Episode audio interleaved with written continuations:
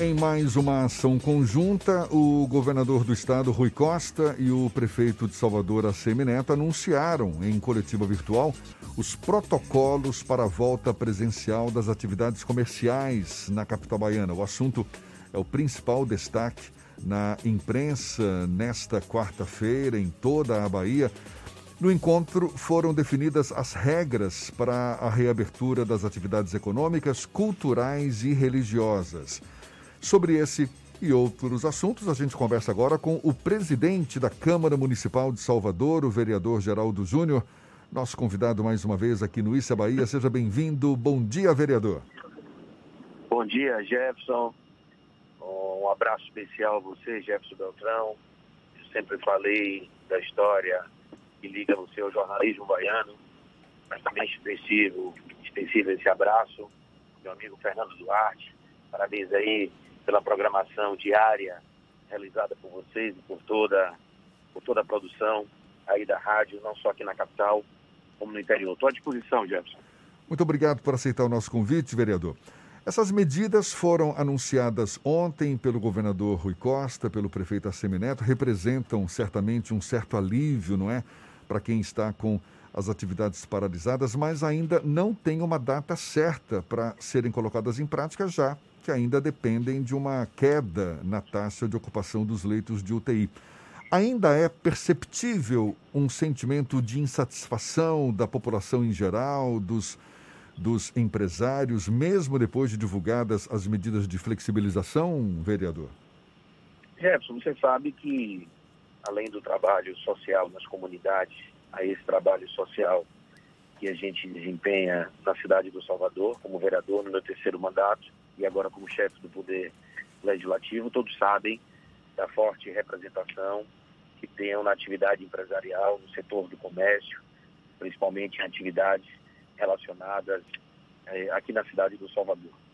Eh, nós temos todos os dias, não há um só dia que eu não debata, não discuta de forma harmônica, democrata, com preceito a semineto, a reabertura, o funcionamento dessas atividades empresariais. Você deve ter acompanhado aí, veiculado em toda a imprensa, na última segunda-feira, recebi é, representando mais de 2 mil empresários da cidade do Salvador, uma comissão desses empresários, pontuando medidas adotadas em outras capitais, protocolos estabelecidos em outras capitais.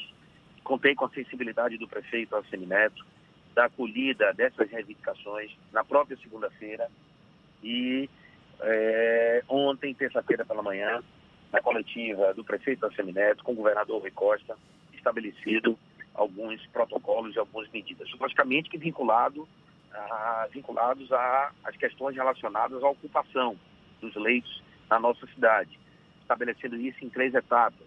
E a primeira etapa, na expectativa que há hoje da atividade empresarial, que é a abertura das lojas acima de 200 metros quadrados, dos shopping centers, com exceção das praças de alimentação, e dos templos religiosos.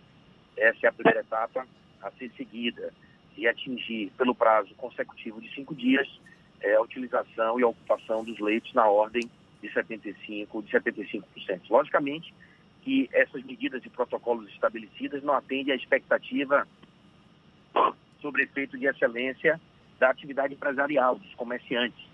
Eu tenho dito nos meus pronunciamentos, e e isso tem sido uma tônica da Câmara Municipal de Salvador, é muito difícil, é complicado você cuidar de vidas, estabelecer os critérios para que as pessoas tenham é, a cautela e o cuidado da sua saúde. A gente tem empregado muito o confinamento, o isolamento social e aquele que vá para a rua que necessite, em função da sua atividade empresarial, da sua atividade logística, aí eu faço uma representação de tudo isso na, na figura dos prestadores de serviços na área de saúde, aqueles que compõem todo esse bojo na área de saúde, não só do município como do Estado, a gente tem pregado o isolamento social. Essa expectativa é uma expectativa de toda sorte, que ainda merece alcançar as expectativas dessa população, desse setor empresarial, dessas atividades comerciais, porque eu tenho dito, viu, Jefferson, é muito difícil, Fernando, a gente cuidar de vidas e manter a economia. E todos nós sabemos que manter a economia manter o emprego, circular o dinheiro na cidade do Salvador e no estado da Bahia significa também cuidar das pessoas. A gente tem uma preocupação muito grande, quando eu falo nós temos uma preocupação muito grande, os representantes, os governantes, na certeza de que precisamos fazer isso de toda forma, modulando os interesses empresariais, mas não esquecendo das orientações dos especialistas na área de saúde, eles que têm, eles que têm dedicado uma atenção especial e uma preocupação no combate ao Covid-19.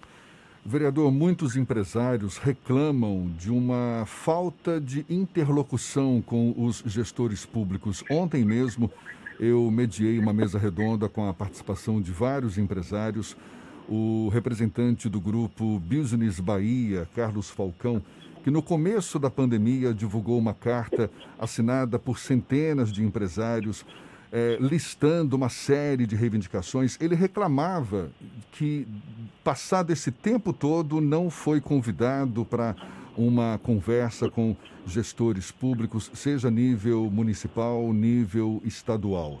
Como é que o senhor avalia essa reclamação de empresários que se dizem não ouvidos pelos gestores públicos, exatamente no momento como esse, em que são tomadas decisões que mexem com a vida deles? Com certeza. Eu vou falar por mim, Jefferson, como chefe do Poder Legislativo da cidade de Salvador. Essa carapuça, infelizmente, ela não me cabe. Não há só dia. Agora mesmo eu estou em direção à Câmara Municipal de Salvador. É, falei anteriormente que na última segunda-feira recebi uma comissão de empresários representando mais de 2 mil empresários da cidade do Salvador. Você, não mais do que você e o Fernando Duarte, que divulgou amplamente aí na, na programação que vocês realizam dia a dia. É, nós estabelecemos um enfrentamento, logicamente, um enfrentamento democrático, cortês, saudável, em relação à abertura de algumas atividades é, durante a pandemia. E aí eu falo das concessionárias de veículos, das revendas de seminovos, da, das lojas de decoração, aí bem próximo a você, principalmente aí nas espatódias, e transformar os açougues em serviços essenciais.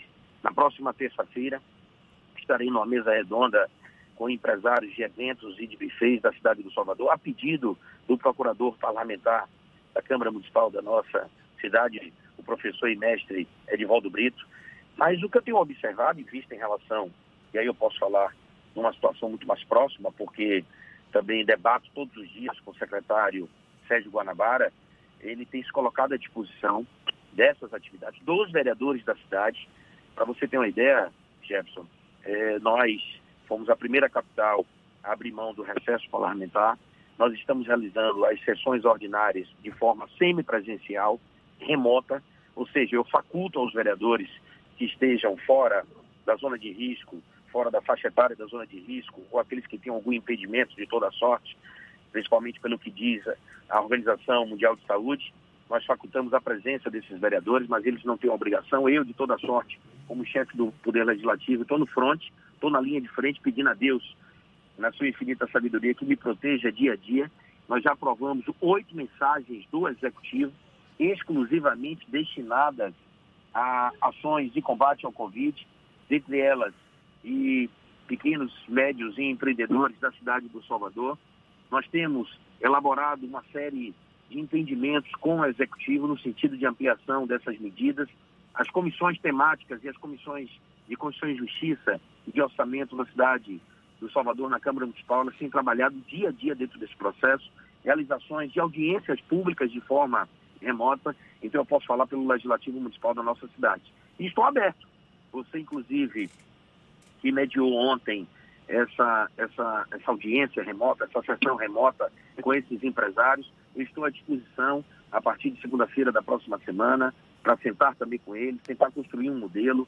Eu tenho dito que é muito fácil você estabelecer críticas nas redes sociais, você estabelecer críticas nas, nas imprensa, mas o que eu tenho pedido às pessoas, quando eu falo de pessoas, eu falo de organizações, eu falo de sindicatos, de associações, falo o exemplo do presidente da Abrazel, que tem construído um protocolo direcionado aos bares e restaurantes da nossa cidade, a exemplo do que está sendo vivido em outras capitais, para que a gente possa ter de modelo aqui na cidade, aqui na cidade do Salvador. Então, reiterando e respondendo a sua pergunta, eu posso falar pelo Poder Legislativo Municipal. Aos vereadores, a todos esses vereadores, faço um agradecimento, que deixaram de lado o exemplo do que fez o governador Rui Costa e o prefeito Assemineto, esses vereadores deixaram suas bandeiras partidárias, ideológicas e políticas e há um bom senso, há um consenso no sentido de estabelecer a busca e a luta para essas questões relacionadas ao Covid. Somente nas duas últimas semanas nós aprovamos e aguardamos a sanção do prefeito Assemineto 16 projetos de lei de vereadores da cidade do Salvador que versam exclusivamente sobre temas relacionados a essa pandemia. Vereador Geraldo Júnior, em um dado momento na pandemia, o senhor teve um debate um pouco mais tenso por conta da defesa da reabertura de concessionárias e lojas de decoração. Chegou a publicar uma informação de que estaria num protocolo de é, reabertura, a prefeitura acabou não divulgando essa informação, é, ficou um ruído de comunicação temporariamente e depois eu vou tratar como um, recuo. As relações entre Câmara de Vereadores e Prefeitura de Salvador voltaram a ficar completamente azeitadas após esse episódio do ruído das concessionárias e lojas de decoração? Não, de toda sorte, e você me permite eu, eu resgatar aquelas forças ocultas, a cada dia que passa, a minha relação com o prefeito Alcime Neto, com o vice-prefeito Bruno Reis, ela a cada dia que passa mais harmoniosa, respeitosa. Ventilaram informações equivocadas. Quando eu fiz aquele anúncio nas redes sociais, e você conhece, Fernando, conhece a minha história, desde o início do meu primeiro mandato, eu ajo na vida pessoal, na vida profissional, na militância da advocacia e agora na vida pública eu ajo com, com determinação, com transparência. Não me reservo quais foram as razões que foram ventiladas e desconfiguradas naquela oportunidade, mas você viu que em ato contínuo, quando o, quando o prefeito Assembleia chegou de Brasília, ele desmentiu qualquer é, é, é, é, entrave, qualquer desavença entre eu e o mesmo, porque isso não ocorreu. As pessoas de um entorno, às vezes um entorno muito próximo do prefeito Assembleia, eles tentam desconfigurar essa relação de amizade que nós construímos. Uma relação institucional de respeitabilidade. Né? O prefeito Alcemineto sabe que mesmo eu fazendo parte da base do prefeito Alcemineto, mas como chefe do Poder Legislativo, nós temos que manter posições. Eu tenho que defender as posições dos vereadores. E quando eu falo isso, eu falo não só em relação aos vereadores da base do prefeito Alcemineto, mas você sabe, você que já deu uma cobertura muito próxima na Câmara Municipal de Salvador, nós temos o Bloco Partidário Independente, nós temos a bancada de oposição e o Partido Independente pelo professor Edivaldo Brito. Eu não faço nenhuma diferenciação na casa se o vereador A ou B ele participa de um bloco partidário, de um partido, que é apenas a limitação em número de vereadores participantes do processo. Eu costumo dizer que a cada vereador eu dou a respeitabilidade, porque ele foi constituído no poder da, da sociedade, da coletividade, de poder atender as expectativas da sua, da sua cidade. Cada dia que se passa, a minha relação é muito mais próxima, ela é muito mais firme com o prefeito Assemineto, eu falo isso do prefeito Assemineto, e em relação à instituição, e aí eu vou falar do que, do que apregou a Constituição, a verticalização dos poderes. Nós mantemos autonomia e independência, mas temos a respeitabilidade. Sabemos a área limítrofe de cada um. E eu deixo bem claro, as pessoas às vezes confundem o papel do executivo e do legislativo. Eu briguei, quando eu falo briguei, mas reitero sempre de uma forma harmoniosa, pela abertura das concessionárias, revenda de seminovos, lojas de decoração, Todos esses empresários sabem minha luta dia a dia e continuarei lutando por outros empresários, mas sabendo que a missão ela é uma missão muito difícil, reitero, e a gente tem que ter isso na mente, Fernando. Quando a gente vai a uma rede social, quando a gente vai uma imprensa, muitas pessoas gostam de jogar para a torcida. Eu não jogo para a torcida. Eu, e não estou aqui, e não tenho procuração para defender o prefeito Alcemineto para o governador Rui Costa. Mas eu irei manter meus posicionamentos. Mas eu entendo também as limitações que ocorrem em relação a manter vida e manter a economia.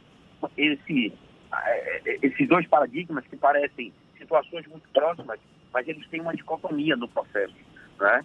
Você estabelecer o cuidado com a vida das pessoas, você manter a ocupação em índices é, que sejam é considerados índices que possam a, a, a, evitar o colapso na saúde pública do nosso município, mas a gente tem que olhar e ter uma atenção especial por esses empresários. Falo isso sem nenhuma demagogia. Não há como manter vidas se não manter a economia da nossa cidade. Não há como manter vidas se não estabelecermos protocolos, protocolos objetivos conforme sinalizado. E a nossa expectativa, com muita fé em Deus, é que nos próximos dias o prefeito Assemineto e o governador Rui Costa possam sinalizar datas para essas três etapas. Datas em função de Deus, como sabe todas as coisas, nós teremos com certeza a diminuição das ocupações dos leitos na cidade do Salvador e no estado da Bahia, e eu posso falar muito particularmente aqui pela minha cidade, a cidade do Salvador, que eu represento, em três condições: como cidadão, como vereador da cidade e agora como chefe do Poder Legislativo. Vereador, já que a gente está falando de política, é impossível não falar sobre a questão da construção da vice do vice-prefeito Bruno Reis, que deve ser o candidato do prefeito Assemineto à sucessão aqui municipal. O senhor tem se colocado como uma opção e tinha até estabelecido um prazo, mais ou menos até março, para definir se aceitaria ou não disputar a vice com o Bruno Reis. Já existe uma definição ou um prazo para esse entendimento se o senhor vai ou não ser realmente o vice do vice-prefeito Bruno Reis? Fernando, boa pergunta e daqui a pouquinho eu vou me manifestar nas redes sociais acerca dessa questão. Pode é, antecipar para a gente, a gente eu... não reclama não. eu vou, vou dizer aqui para vocês aqui e vou falar mais detalhadamente daqui a pouquinho nas redes sociais. Eu costumo dizer que o tempo de Deus é diferente do nosso tempo. Costumo dizer que às vezes a gente está preso ao nosso relógio é, humano e o tempo de Deus é diferente dentro dessas questões. Eu falei naquela oportunidade haviam duas definições, quando eu falo naquela oportunidade, dentro daquele prazo lá de março, haviam duas definições a serem estabelecidas por esse vereador, por esse político. A primeira, que era a permanência, ou minha ou não, no Solidariedade, ou a migração para um dos partidos do Bloco. Eu atendi essas expectativas. Migrei para o partido MDB e hoje, junto ao presidente Alex Futuca, nós coordenamos a política de Salvador e a política do Estado da Bahia. Você que está sempre acompanhando as minhas redes sociais viu ontem à tarde eu dedicar uma atenção especial à política do interior do Estado da Bahia, recebendo algumas referências políticas do partido na sede do partido. E nós atendemos essas expectativas. Eu fui, é, recebi a outorga, o comando é, do bloco partidário, formado pelo MDB, pelo PSC, pelo PTB e pelo, e pelo Solidariedade esses quatro partidos delegaram a mim é, essas questões. Há aproximadamente 15 dias, é, tive uma conversa é, excelente com o Partido Republicano. Aqui eu faço uma saudação especial ao deputado federal Márcio Marinho e ao vereador Luiz Carlos, quando nós tivemos um entendimento. Todos sabem que é mantida, às vezes, de algumas especulações, eu vejo é na imprensa e nas redes sociais, como se fosse já tivesse me sido tirado a condição da preferencialidade da escolha. Na última semana, na última sexta-feira, tive com o prefeito Alcemineto e no domingo com o vice-prefeito Bruno Reis e estarei daqui a pouquinho na Câmara com o vice-prefeito Bruno Reis e foi referendado, reiterado que a preferencialidade na escolha é deste amigo aqui de Bussala, o vereador Geraldo Júnior. Eu falei ontem nas redes sociais, vou falar hoje mais uma vez, né? você vai ver daqui a pouquinho uma publicação nossa às 9 horas da manhã. Eu estou definindo esse processo. Eu tenho até agosto as convenções para estabelecer essa definição.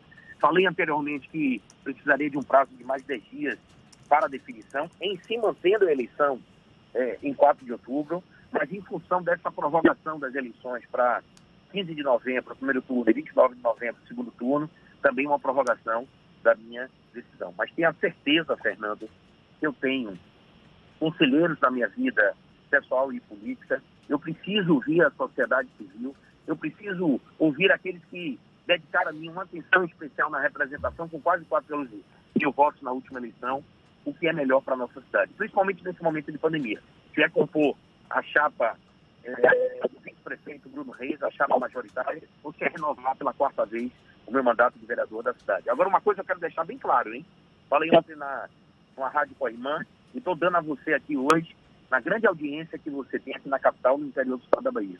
Na hipótese de eu não escolher compor a chapa do vice-prefeito Bruno Reis, e me foi dada essa oportunidade também, a indicação da composição dessa chapa, e também dito pelos dois representantes, a Semineto e Bruno Reis, que vetos a outros nomes seriam respeitados por eles em relação a mim. Na minha condição de não aceitar compor a chapa do vice-prefeito a Semineto e para a empreitada de renovar meu mandato da cidade de Salvador, a, o meu candidato a vice-prefeito, a minha indicação, a minha escolha, a minha preferencialidade será do Partido Republicano. Já Vereador. Muito claro, Partido Republicano. Vereador Geraldo Júnior, presidente da Câmara Municipal de Salvador, para a gente encerrar, no mês passado, a Prefeitura de Salvador decretou intervenção na concessionária CSN, empresa que tem aproximadamente 700 ônibus, opera com 100% na estação Mussurunga, na Orla de Salvador, com o objetivo ali de preservar os empregos, garantir a manutenção do transporte coletivo. E o senhor, recentemente, afirmou que o transporte público na capital baiana está falido. A gente sabe que, inclusive, foi criada uma comissão especial na Câmara de Vereadores para atuar na produção de um projeto para o sistema de transporte de Salvador. O que, que está acontecendo com o transporte, o sistema de transporte público na capital baiana e qual é o objetivo desse projeto de lei que está sendo elaborado pelos vereadores? Gerson, eu, na verdade, nós, é, o representarmos a cidade, eu tenho dito que o futuro da cidade tem sempre passado pela Câmara Municipal nós tomamos algumas deliberações em relação ao transporte público. Eu falei ontem que precisa ter muita coragem para dizer o que eu disse. O sistema público, e vou reiterar para você aqui agora e deixe isso gravado, o sistema público, o transporte público da nossa cidade é um sistema falido. Ele precisa ser repensado. Eu falo de Dona Joana, que mora em Cajazeiras. Eu falo de seu Zezinho, que mora no subúrbio ferroviário, que necessita do transporte público para o direito de ir e vir, para exercer a sua atividade, a sua atividade profissional, aquele que precisa se deslocar na nossa cidade. Se você observar o transporte público da nossa cidade, é um transporte público precário. Eu tenho conversado dia a dia com o secretário de Mobilidade Urbana, a quem, nesse momento, faço um agradecimento especial pela atenção que tem dado à Câmara Municipal das Edificações.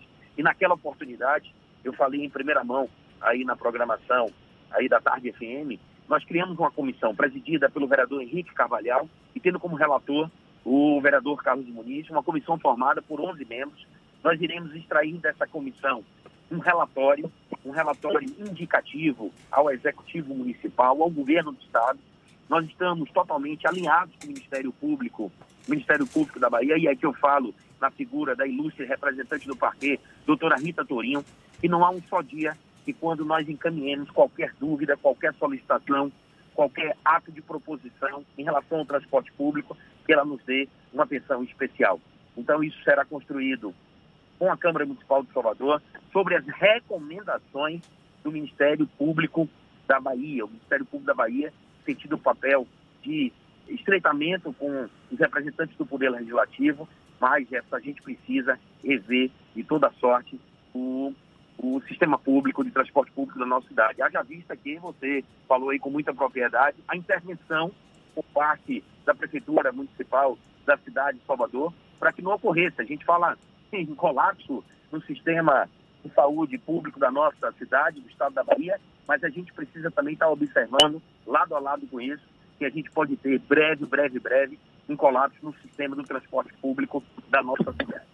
Ontem me perguntaram quando nós iremos finalizar esse relatório para ser entregue às autoridades do Poder Municipal e do Poder Estadual. Eu tenho cobrado isso ao vereador Henrique Carvalhal, ao vereador Carlos Muniz. Todos nós estamos dedicados nossa, nossa atenção e os holofotes para o combate à Covid-19, mas eu tenho certeza que esses vereadores, como os vereadores da comissão, irão dar um olhar atencioso e especial a essa questão. E breve, breve, eu acho que no mais tardar, na primeira quinzena de agosto, a gente vai extrair um relatório positivo, com proposições, com projetos de medidas, aquelas que sejam de competência do Legislativo, mas acima de tudo respeitando o limite da competência pelo Poder Executivo Municipal e Estadual. Vereador Geraldo Júnior, presidente da Câmara Municipal de Salvador, muito obrigado pela sua disponibilidade, pela atenção dada aos nossos ouvintes e um bom dia para o senhor. Um bom dia especial para vocês, a você e a Fernando e a toda a produção aí da Tarde FM. E a você, meu amigo, minha amiga aqui da capital do interior, e eu falo especialmente para você da cidade do Salvador, podem contar sempre com o Poder Legislativo Municipal. Portas abertas. Nós estamos no isolamento social, no confinamento. A representação remota, ela tem sido uma tônica do Poder Legislativo. Beijo no coração, obrigado pela oportunidade, Deus fique com vocês.